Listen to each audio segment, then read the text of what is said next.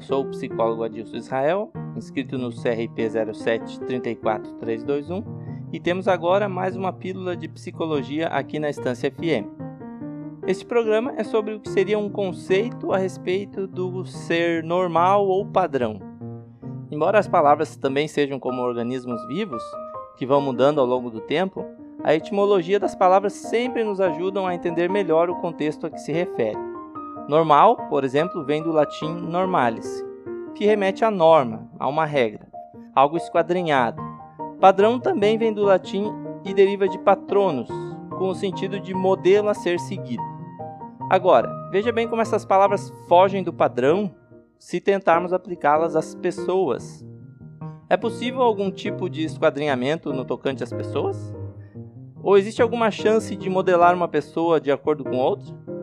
Talvez até exista e seja aplicável alguma padronização em termos de grandes grupos, em conceitos sociais, mas individualmente isso é gritantemente impraticável. Haja vistas aos gêmeos univitelinos.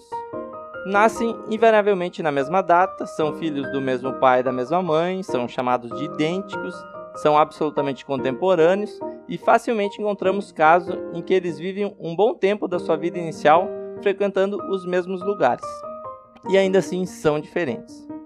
É claro que o conceito de padrão e normal são importantes. Eles são essenciais em questões estatísticas e até científicas, que indicam que uma parte importante de exemplares em um determinado universo pode ser agrupado mediante alguns parâmetros. Estamos vendo isso bem claramente no contexto das vacinas contra o coronavírus, onde se fala bastante em porcentagem de sucesso da imunização e o quanto eventuais efeitos colaterais não se sobressaem aos benefícios.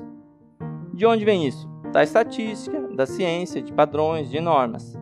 Mas voltando ao nosso assunto, que é o bem-estar emocional e mental. Os padrões, na verdade, podem ser severamente nocivos, principalmente aos que procuram se submeter aos padrões da maioria apenas para se sentirem pertencentes ao grande grupo sejam eles padrões de vida, padrões financeiros, padrões físicos ou qualquer outro tipo.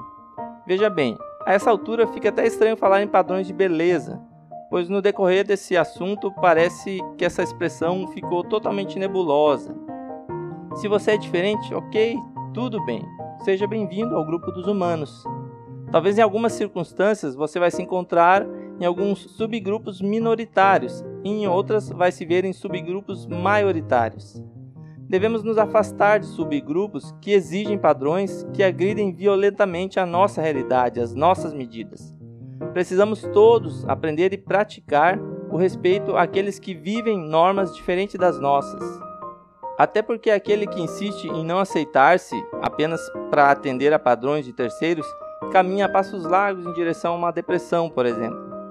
Não estou aqui falando de viver um completo oba-oba, de maneira dissoluta, desregrada, sem lei, até porque a liberdade absoluta também é autodestrutiva. Mas reflita, considere, pondere. Busque o autoconhecimento e ele vai te dar o caminho. Respeite o próximo e respeite também a si mesmo. E lembre-se que no caso dos seres humanos, o normal é ser diferente. Abraço e até a próxima pílula de psicologia.